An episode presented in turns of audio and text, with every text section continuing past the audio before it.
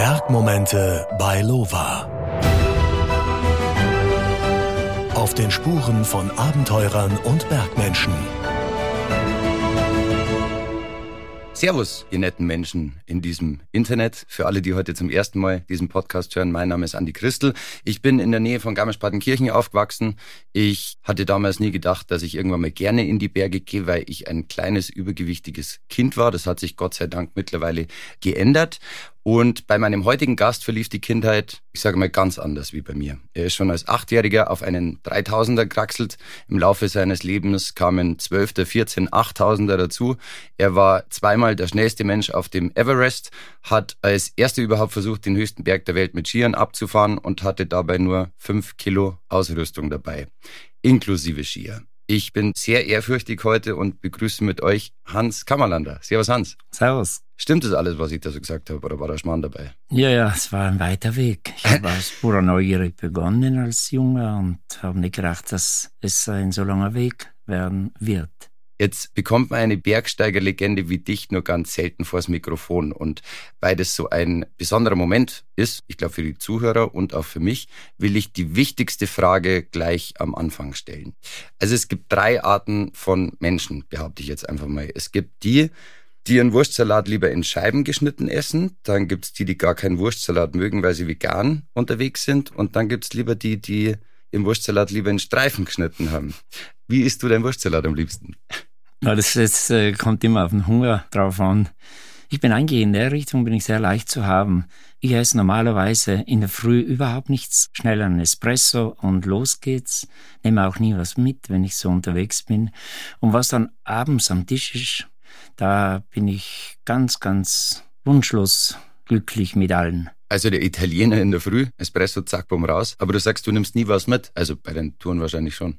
Nein, das habe ich mir eigentlich so angewöhnt. Aber das war schon in der Kindheit so, dass wir eigentlich untertags ganz wenig nur gegessen haben. Wir waren den ganzen Tag unterwegs am Bauernhof oder auf der Alm. Und abends dann natürlich haben wir uns gefreut. Meine Jugendzeit war ja wirklich sehr, ja, nicht ganz leicht, weil ich bin ja geboren worden auf einem Mini-Bergbauernhof, 1500 Meter oben, ganz in Norden Südtirols. Und dieser Hof, der war eigentlich wie eine Almhütte. Da war kein fließendes Wasser im Haus, da war kein Strom. Es war auch keine Straße, also es war eine reine Handarbeit, mit der wir beschäftigt waren. Und es war halt auch, was das Essen anbelangt, da war keine Speisekarte am Tisch und wir konnten uns was aussuchen. Was da war, war da. Mhm und Schluss.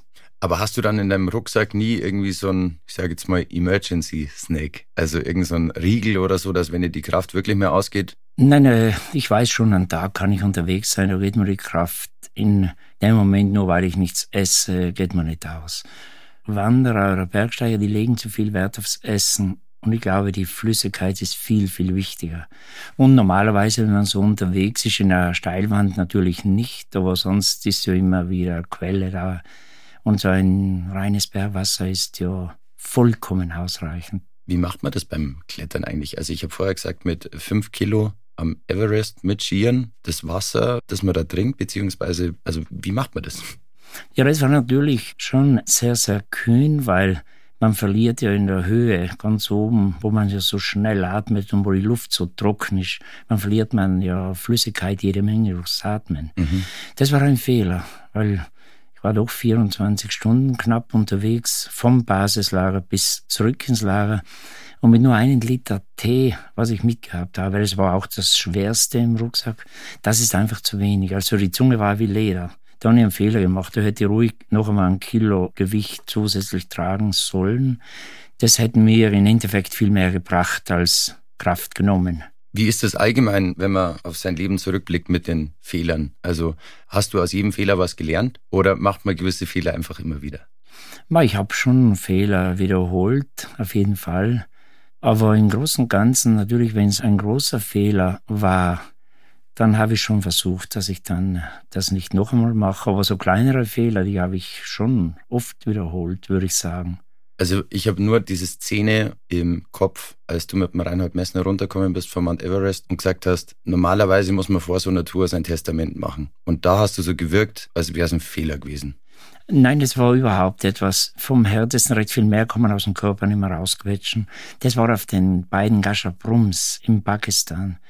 Wir sind damals aufgebrochen, haben uns schon gut vorbereitet, gut akklimatisiert, ohne Hilfe von außen, natürlich ohne Sauerstoff. Und äh, sind innerhalb von acht Tagen über 2.000 darüber, praktisch eine Doppelüberschreitung. Mhm. Und da bist du sowas von am Limit. Du bist am Grad zwischen einem und anderen Berg sehr exponiert, weißt auch teilweise, du kannst nicht aufhören, du kommst nicht links oder rechts runter. Du musst weiter oder zurück und schon der Gedanke zurückgehen den kannst du nicht andenken. Und du gehst weiter, weiter, weiter und irgendwann wird natürlich auch Essen, die letzten drei Tage aber nicht mehr gegessen, nur so ein Kakaogetränk, was wir gehabt haben, Schneeschmelzen, warmes Wasser machen, so ein Kakaogetränk. Aber das war so am Limit und knapp vor Ziel. Vor der Ankunft im Basislager bin ich noch sehr tief in der Gletscherspalte reingeflogen. Gesichert, ohne Klettergurt, einfach nur an einem Riebseil hängend, sechs Millimeter dick. Wie fühlt sich das an, wenn man plötzlich in so einer Gletscherspalte hängt und das Leben am seidenen Faden hängt? Ja, es ist einfach, weil mit den Gedanken, muss ich sagen, da war ich schon im Basislager. Endlich einen warmen Tee, endlich weg von diesen, wenn man es krass sagt, Scheißberg und dann auf einmal bricht der Boden unter den Füßen durch und du fliegst hinein in ein dunkles Loch, aber richtig. Und hängst unten wie eine Wurst, eben ohne Kletterroute. Wir haben auf Kletterroute verzichtet aus Gewichtsgründen.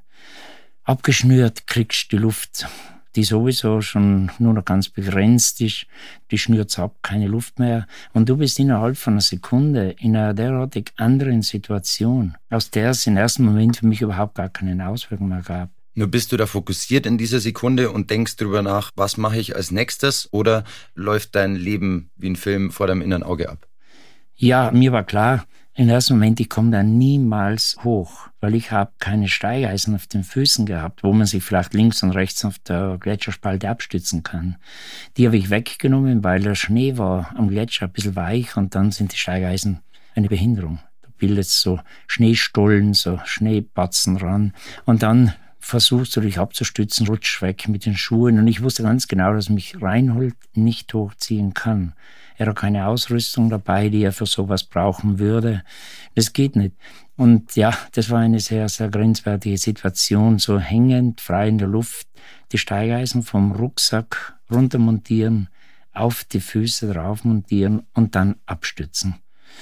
Das war sehr knapp. Ich glaube nicht sofort beim ersten Versuch es geschafft hätte, wenigstens auf einen Fuß das Steigeisen draufzukriegen. Die Kraft für einen zweiten Versuch wäre nicht mehr gewesen. Das war sehr, sehr knapp. Aber da setzt der Überlebensinstinkt ein. Also da geht es wirklich nur darum, Steigeisen an, da denkt man über nichts anderes nach. Ja, und im Endeffekt, ich muss auch sagen, die, die Angst war da eigentlich nicht so da, aber die Feststellung, du bist jetzt in der Falle. Aber diese Situationen habe ich öfters erlebt.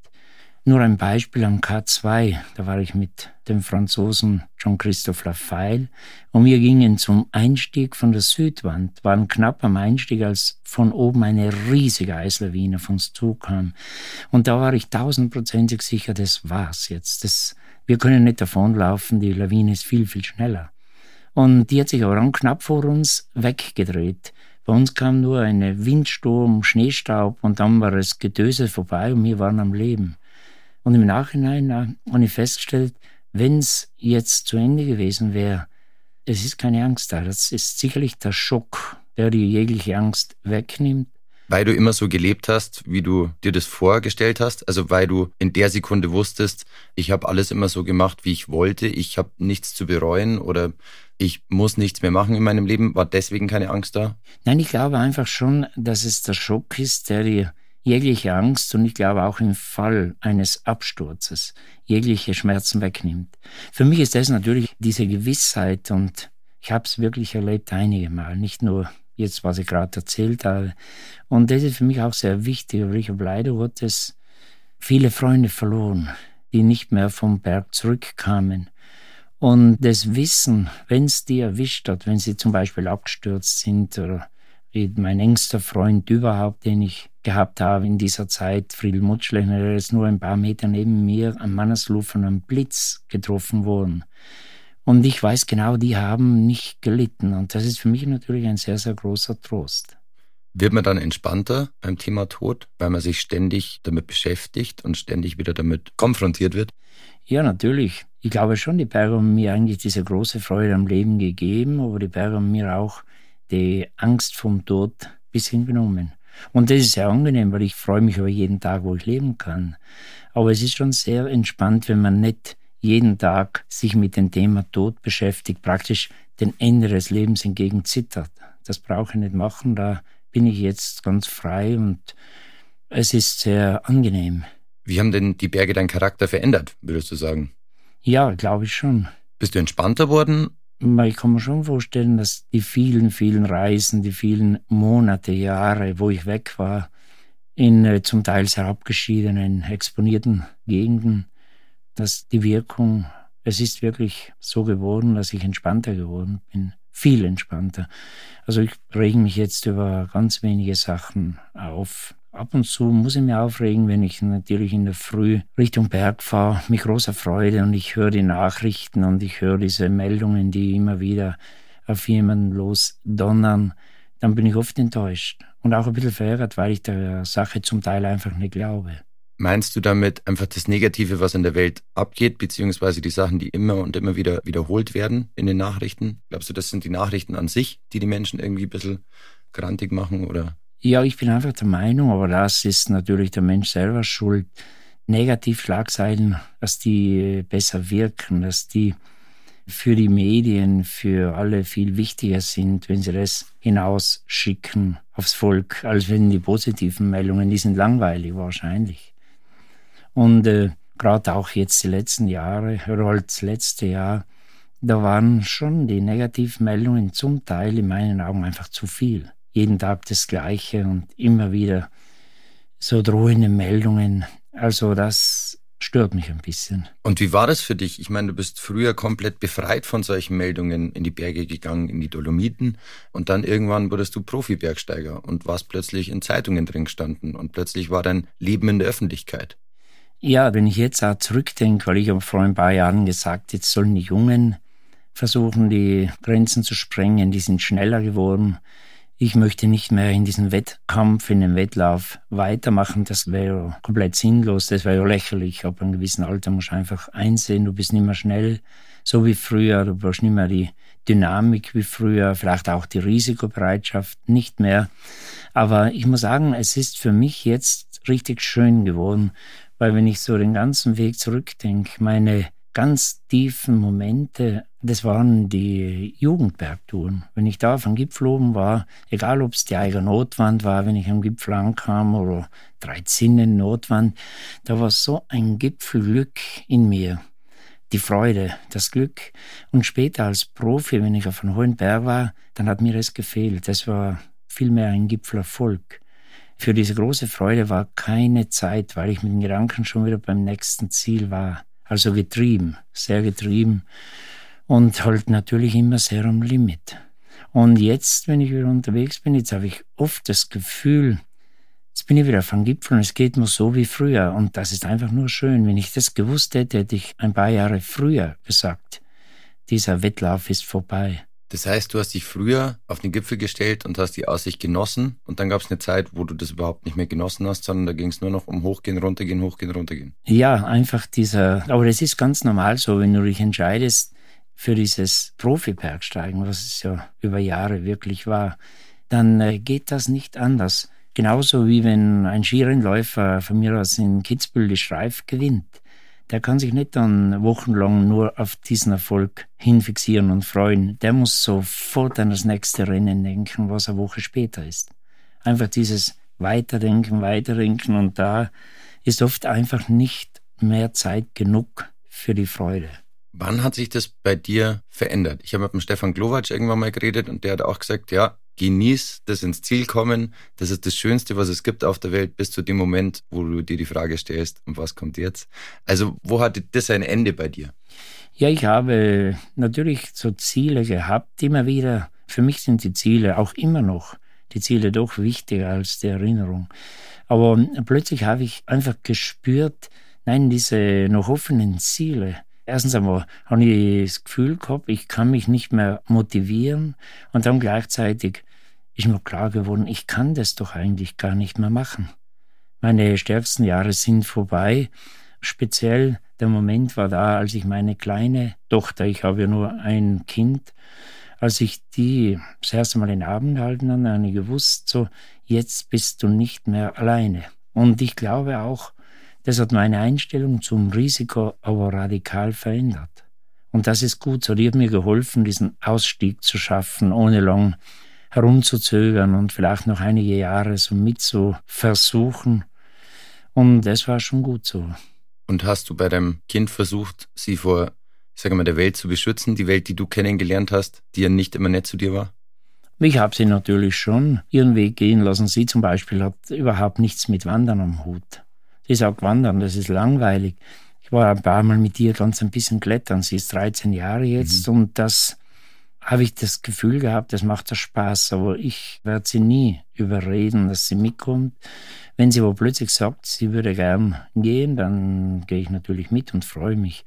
Aber ich lege nicht viel Wert daran, dass sie beginnt zu klettern. Die soll Freude an der Natur haben, das reicht vollkommen.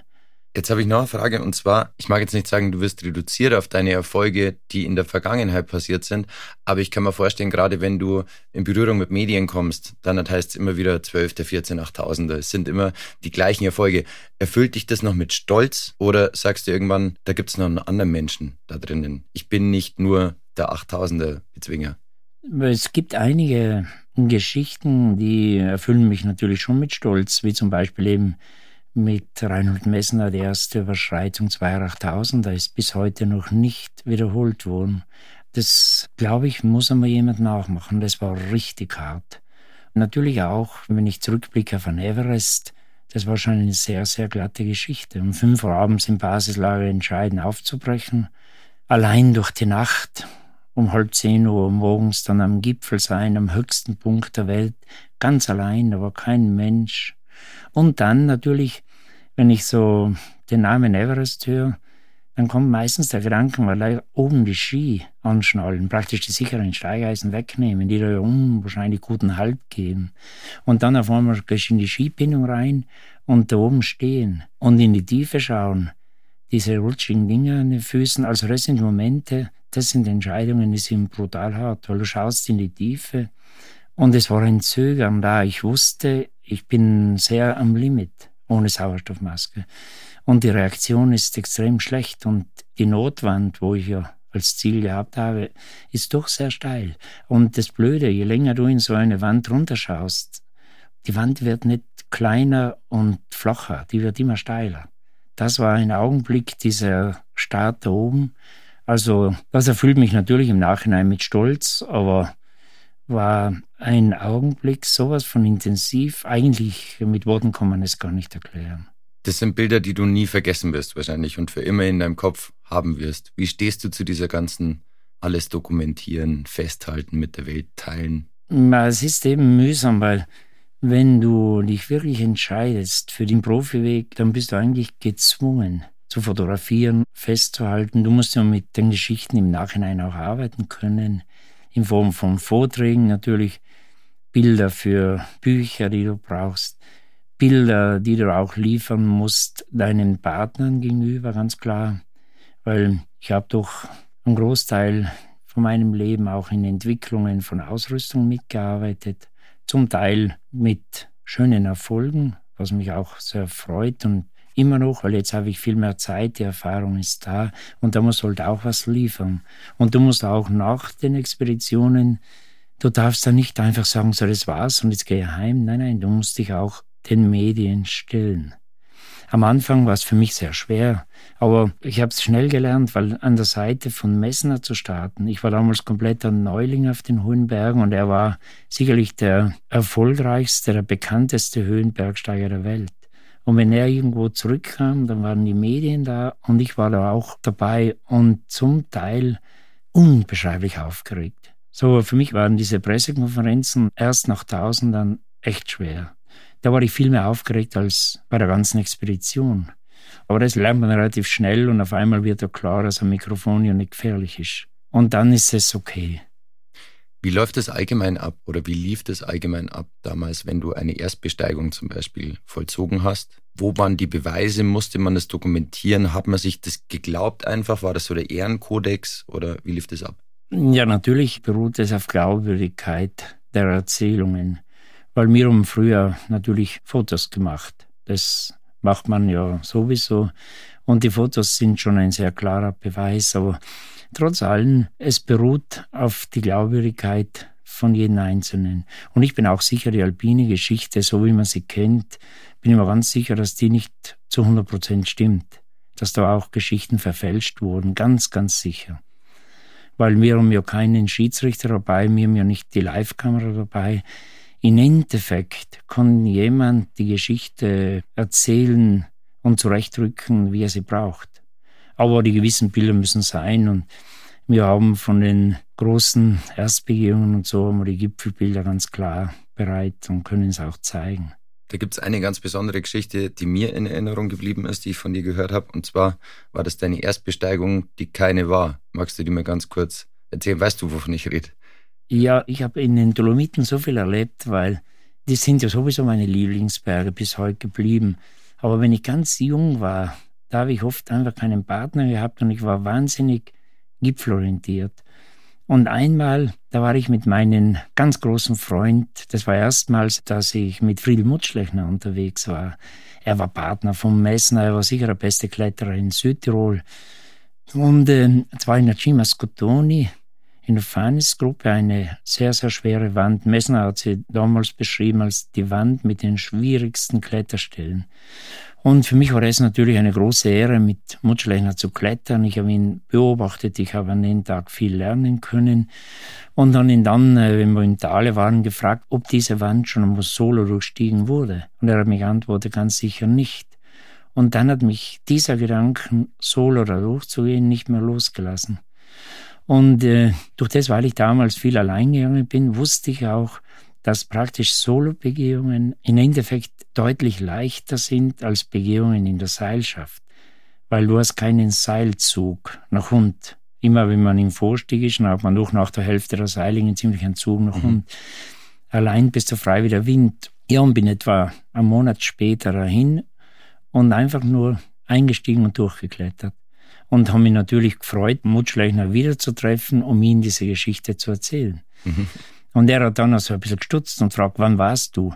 Und ich habe ihm gesagt, wann? Da er wie gerinst und sagt, nein, da war es zu spät. Er war eine Woche vor mir, solo durch diese Wand und er hat gesagt, mit deinen Fragereien hast du mich auf die Idee gebracht. Mhm. Und hat dann gesagt, aber macht er nichts draus. Mir ging es genauso wie dir jetzt. Als ich herunten war auf der Skotoni-Hütte, hat der Wirt ihn erzählt, dass ja knappe Woche vorher ein Deutscher die erste Solo-Begehung gemacht hat.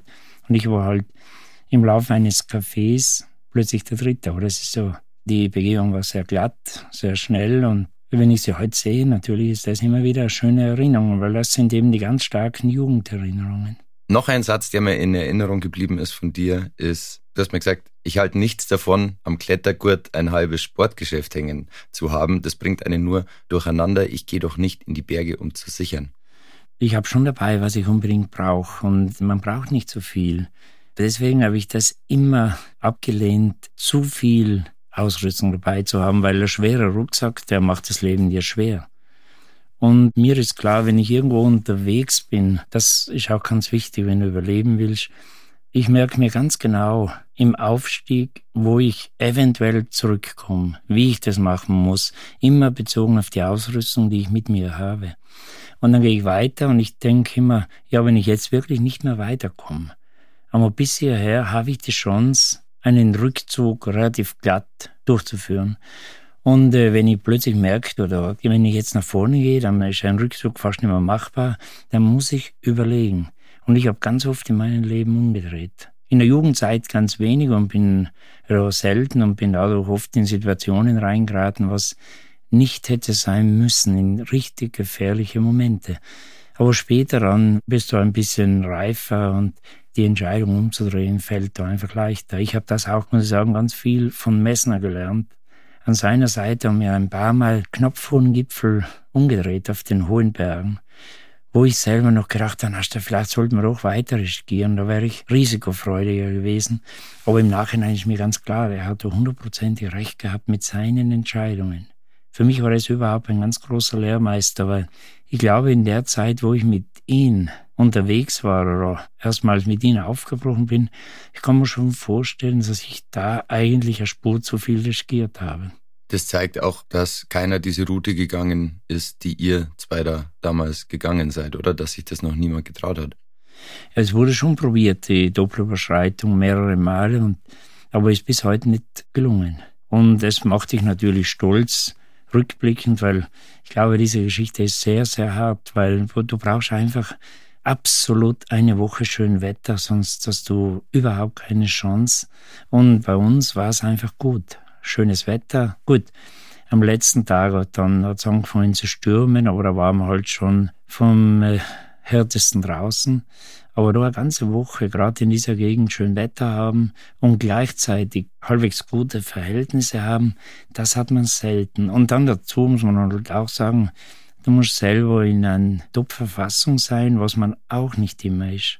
Weil oft einmal bist du gerade im Basislager, holst du eine Erkältung und wenn du nicht ganz fit bist und brauchst sowas gar nicht andenken. Und bei uns hat es einfach gepasst. Es gibt Situationen und Expeditionen, wo es einfach alles bis zum letzten Punkt gepasst hat.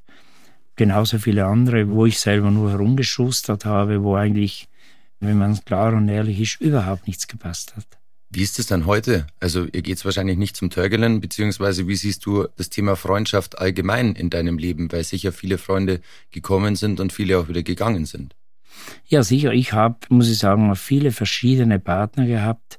Habe dann auch versucht, weil der entscheidende Partner war sicherlich der Messner der hat mir die Tür zu den hohen Bergen aufgemacht, weil selber hätte ich diesen Schritt wahrscheinlich nicht geschafft, weil ja, vom Taufrahental in so einem abgelegenen Dorf wohnen, keine Sprachkenntnisse, kein Wissen, wie man sowas organisiert.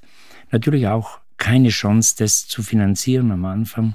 Und er hat mir das alles abgenommen. Also das war schon ganz wichtig, aber ich habe in meinem Leben eigentlich dann, muss sagen, viele Partner gehabt und rückblickend tolle Partner, die mir immer wieder einfach eine gute Stütze waren.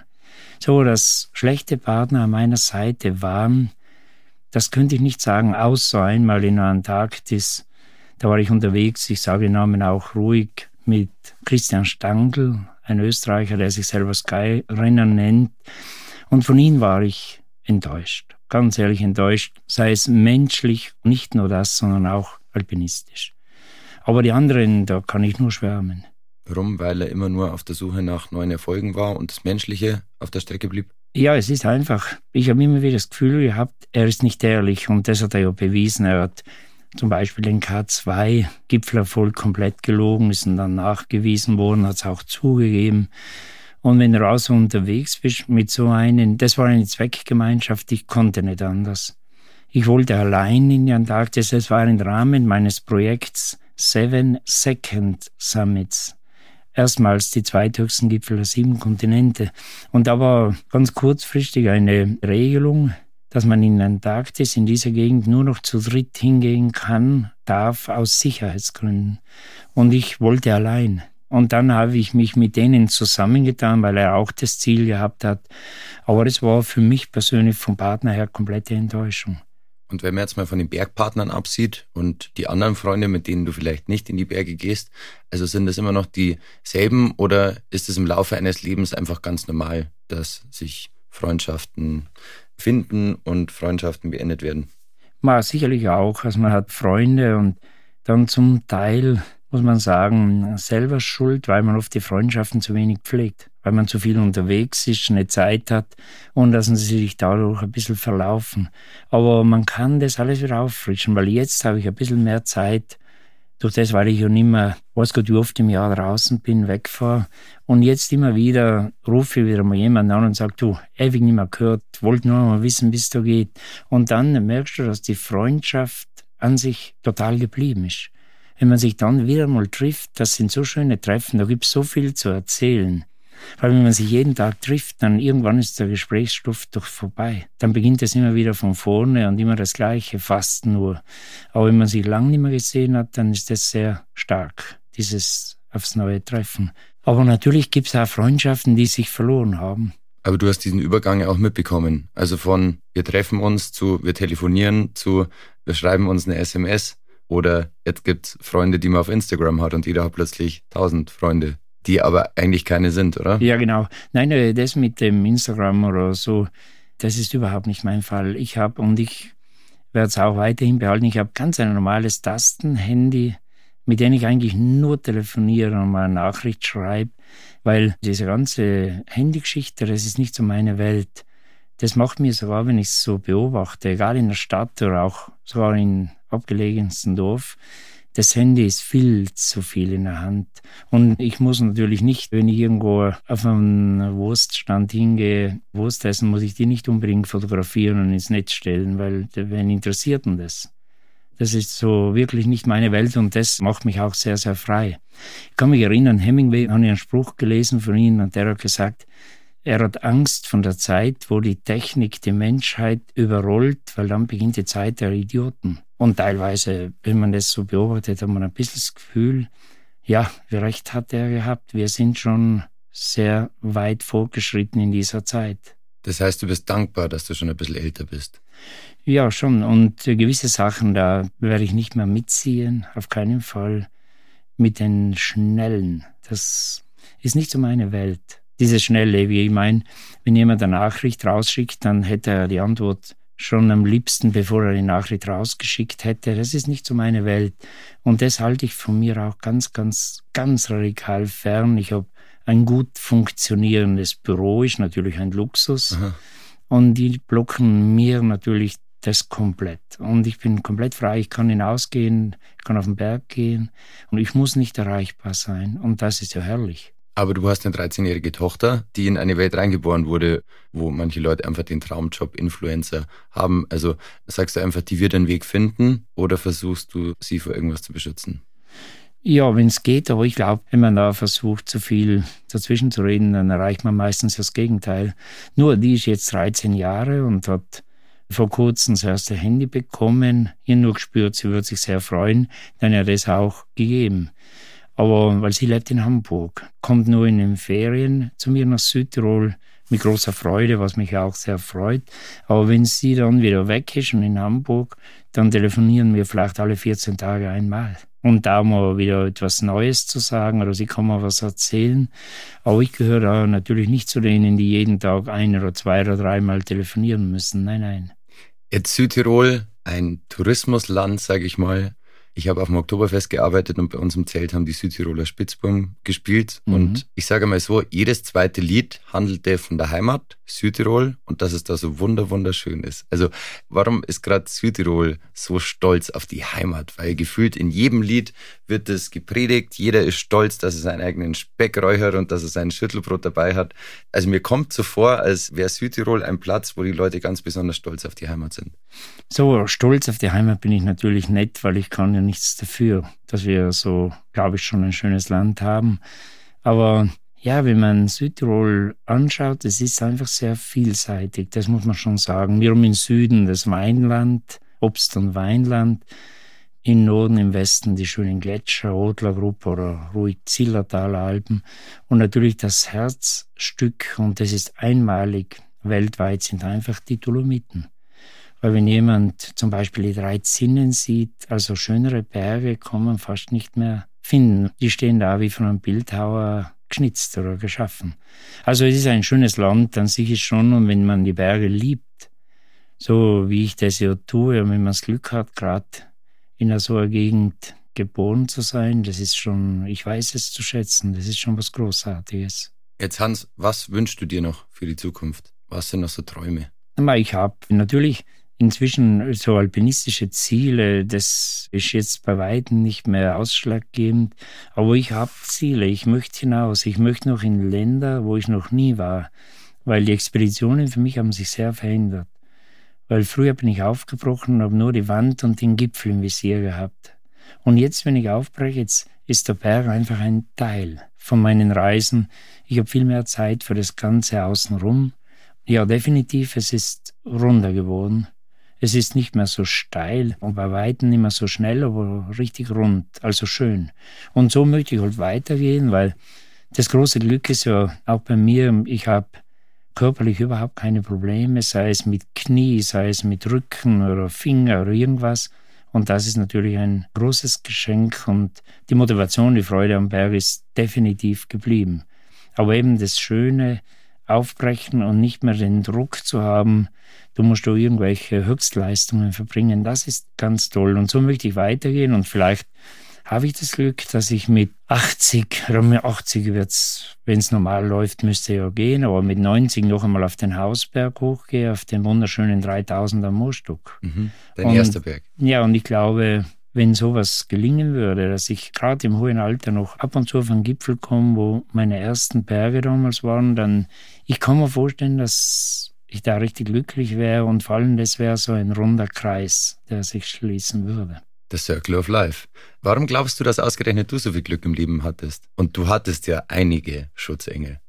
Ganz schwer zu sagen, weil wenn ich, die könnte wirklich ein Buch schreiben, nur über die Augenblicke, wo ich sagen muss, da habe ich einfach Glück gehabt. Das hat mit Können und so in gewisser Hinsicht gar nichts mehr zu tun. Es sind so oft Steine ganz nahe am Kopf vorbeigeflogen oder Lawinen oder so Momente, wo es ganz, ganz knapp war. Mir ist am K2 zum Beispiel beim Abstieg so ein altes Fixseil gerissen. Ich habe mich nur mit der Hand ein bisschen festgehalten. Wir wollten nur runter und wenn ein Seil schon da ist, dann gehe ich nicht außen rum. Dann halte ich mich fest. Vor allem, wenn man so müde ist. Und das war so ein Glück. Und eben die Blitzschlag, wo mein bester Freund Mutschlechner ein paar Meter neben mir voll getroffen wird. Und ich selber habe nur einen Finger verbrannt gehabt. Aber solche Momente habe ich, so wenn ich jetzt äh, zusammenzählen würde, keine Ahnung, aber ich recht oft erlebt. Und ich glaube schon, dass ich mehr Glück gehabt habe als viele andere. Aber vielleicht muss ich auch sagen, ich habe sehr, sehr oft in meinem Leben umgedreht. Vielleicht, wenn ich das nicht geschafft hätte oder gelernt hätte, das Umdrehen, vielleicht wäre ich jetzt nicht mehr da. Die Wahrscheinlichkeit ist sehr groß. Und wer hätte das gelernt? Ja, eben, so richtig, richtig gelernt habe ich das von Messner. Weil äh, wir haben ein paar Mal umgedreht und wenn man knapp vor einem 8000er Gipfel umdreht, das ist nicht leicht, weil es doch Ziele sind, auf die du jahrelang hinarbeitest. Und wenn da nur noch ein bisschen fehlt, dann ist es ganz gefährlich, dass man bei mir ist das Risiko einfach eingeht. Weil man weiß, man kann nicht morgen wiederkommen. Ja. Das ist alles wieder ein riesen langer Weg, wenn du wiederkommst, bis zu einem Punkt, wo du gerade die Entscheidung treffen musst und wo nicht mehr so viel Berg vor dir wäre. Ich habe zum Beispiel auch einmal, das war sicherlich für mich die kühnste Entscheidung, am K2 mit meinem Freund Konrad Auer aus Südtirol. Am K2 um, um 10 Uhr morgens also 160 Meter von Gipfel umgedreht, beim schönsten Wetter. Die Kraft war da gewesen, absolut. Aber wir haben uns einfach, es war so ein Triebschnee, wir haben uns nicht mehr überwinden können, weiterzugehen wegen Lawinengefahr. Und ich glaube, wenn in meinen jungen Jahren, wenn ich da oben gewesen wäre, da hätte ich es riskiert, da wäre ich durch und vielleicht gar nicht mehr hier.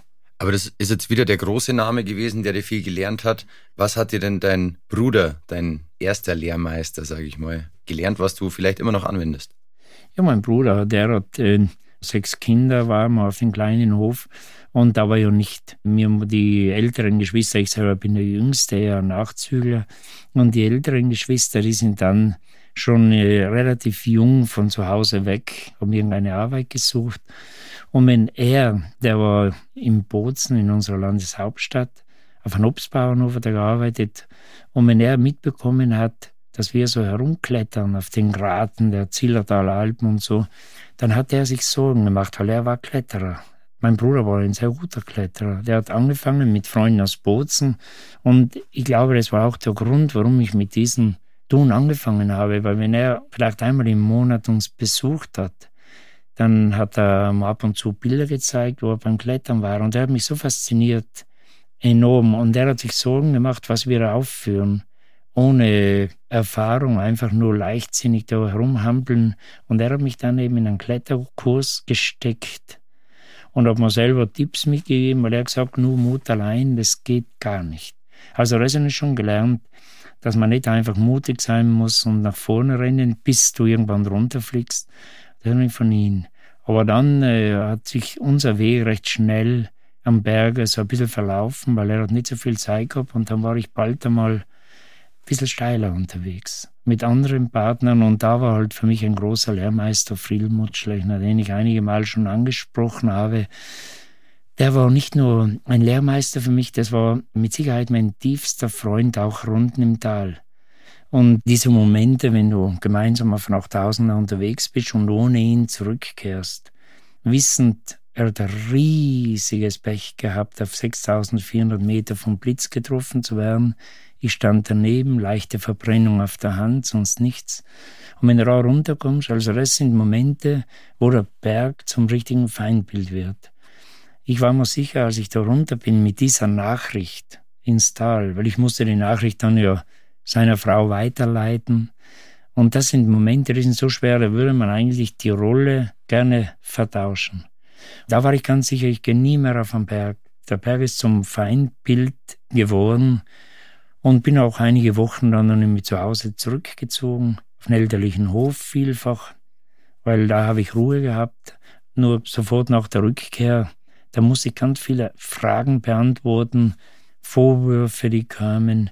Und die Vorwürfe habe ich eher nicht so ernst genommen, sie sind enttäuschend. Aber ich sagte, er sagt immer, wenn jemand auf so einen hohen Berg geht, der ist für sich selber verantwortlich. Da darf niemand eine Verantwortung auf einen anderen weitergeben. Außer es sind kommerzielle Expeditionen, das ist was anderes. Aber wir sind als Freunde unterwegs, als Partner. Aber ja, ich bin natürlich jetzt im Nachhinein froh, dass mir der Schritt nach vorne gelungen ist. Aber da war ich mit dem Kopf ganz tief drin in Sand und wusste eine Zeit lang nicht mehr weiter.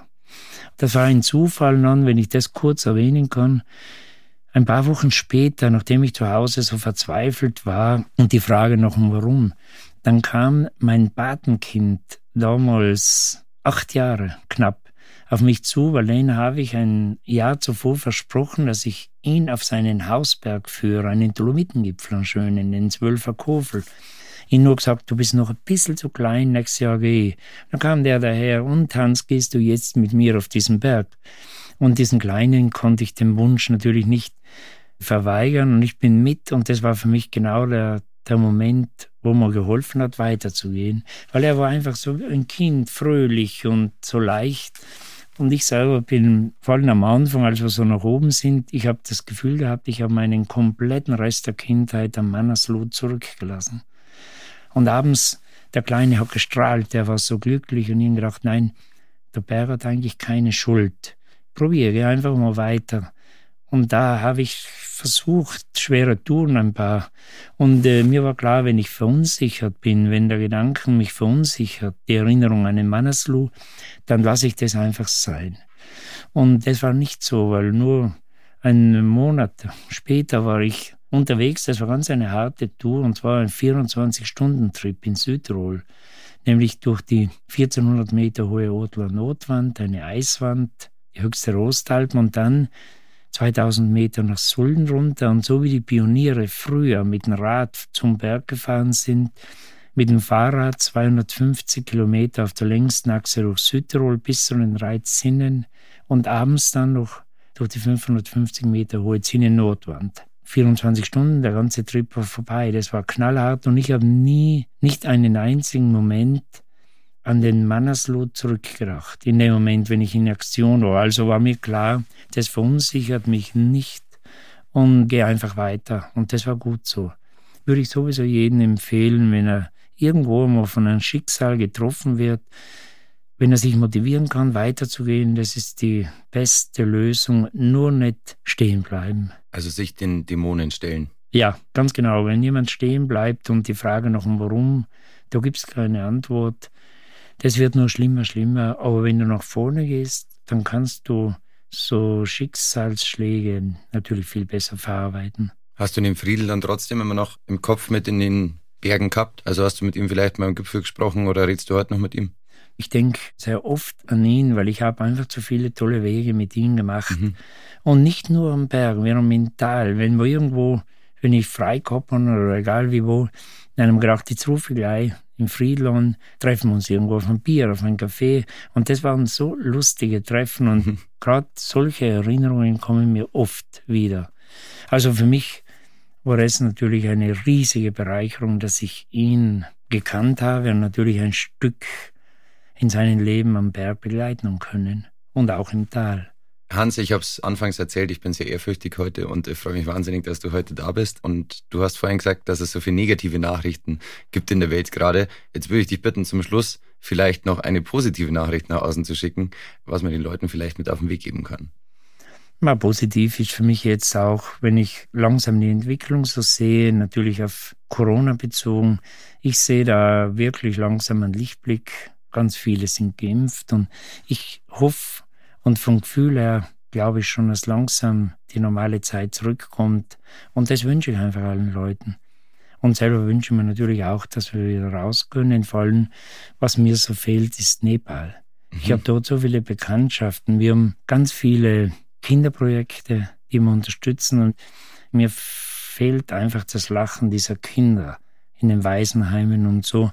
Und ich hoffe, dass Ende des Jahres dass dann die Ampel wieder auf grün wird und dass wir wieder hinaus können und das Leben so nach und nach wieder normal wird. Und das mit, wünsche ich Ihnen. Miteinander ratschen und miteinander reden und miteinander feiern und miteinander den Berg gehen. Ganz genau. Das wäre das Wichtigste. Hans Kammerlander, ich bedanke mich recht herzlich, dass du heute da warst. Ich könnte noch drei Stunden zuhören, vor allem bei deiner entspannten Stimme. Also ich weiß nicht, ob es ein Hörbuch von dir gibt, aber es wäre auf jeden Fall mal angebracht. Und ich bedanke mich, dass ihr eingeschaltet habt. Wenn euch dieses Gespräch gefallen hat, wenn euch dieser Podcast gefällt, dann abonniert ihn doch bitte.